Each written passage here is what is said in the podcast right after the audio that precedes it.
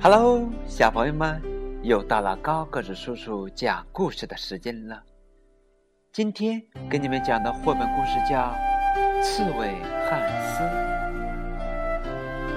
从前有一个富有的农夫，他家很有钱，可就是没有儿子。为此呀，他经常受到别人的冷嘲热讽。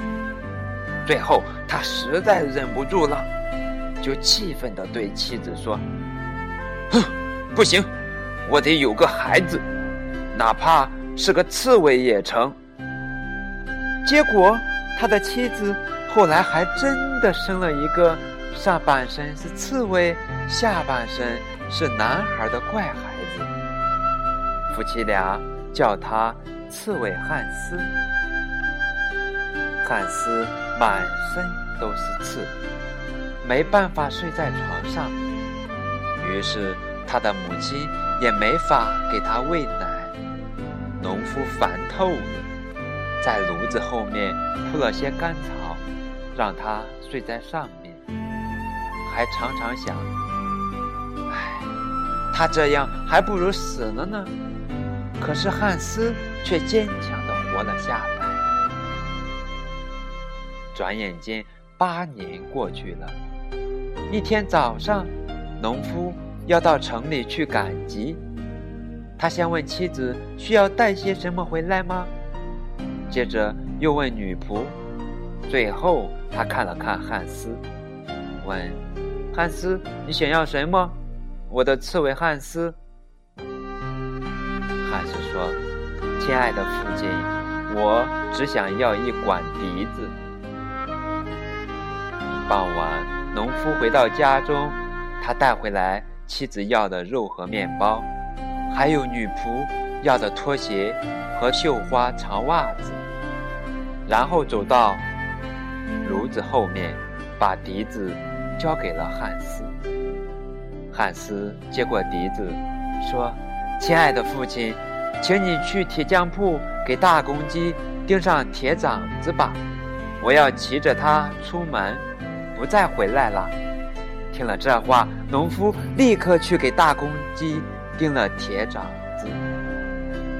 汉斯骑上公鸡，赶着几头猪上路了。他们走进森林，大公鸡带着它飞上了一棵大树。汉斯就在树上待了许多年。他一边吹着笛子。一边照看着他的猪，他的猪越来越多，他的笛子也吹得越来越好听了。一天，一个迷路的国王从附近经过，听见了美妙的笛声，他感到很吃惊，立刻派侍从前去探个究竟。侍从四处寻找，发现在一棵高高的树上。有只刺猬骑在公鸡背上吹笛子。国王命令侍从从向他打听通往自己王国的道路。汉斯从树上下来，他对国王说：“想要我给您指路并不难，只要您写一份保证书，说您一旦到了您的国家，就将您在王宫院中遇到的第一件东西赐予我。”国王心想：“这件事太容易了。”于是他让侍从拿来笔墨，写了一份保证书。写完后，汉斯给他指了条路。国王平平安安的回到了王宫。公主听说国王回来了，喜出望外的跑过来迎接国王。国王想起了他给汉斯写的保证书。把事情的经过告诉了公主，她摇着头说：“不过你放心，我怎么会把你嫁给那只刺猬呢？”公主听后很高兴，因为她从未想过要和一只刺猬一起生活。汉斯还是同往常一样，一边照看着他的猪，一边快快乐乐地坐在树上吹笛子。一天又有一个国王带着侍从从这里经过，也迷了路，也向汉斯打听回王宫的路。汉斯还是和上次那样，让国王写了一份保证书，然后给他指了路。这个国王也平平安安地回到了自己的王宫。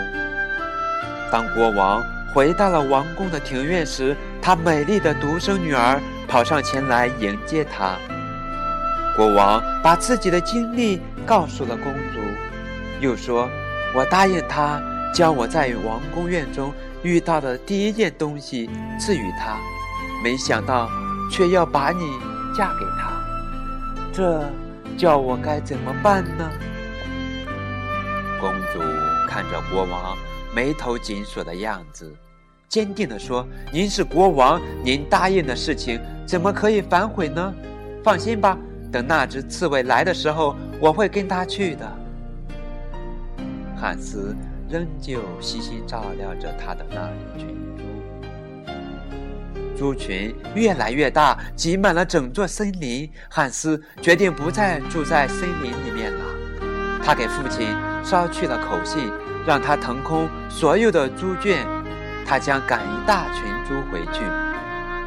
几天后，汉斯兴高采烈地坐在公鸡背上，赶着猪进了村庄。汉斯对父亲说。请您再去铁匠铺给公鸡钉一回掌吧。这回我要去更远的地方旅行。汉斯骑着公鸡来到了第一个国王的王宫前，士兵们举起刀枪向他冲来。原来国王已经下令，只要看到长得像刺猬、骑着公鸡的人，就把他挡在王宫外面。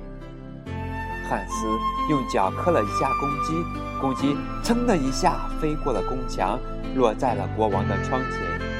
国王非常害怕，央求女儿跟着汉斯走。公主没有办法，只好草草打扮一下，带着国王送给她的金银财宝，坐着一辆六匹马拉的宝车，哭哭啼啼的跟着汉斯走了。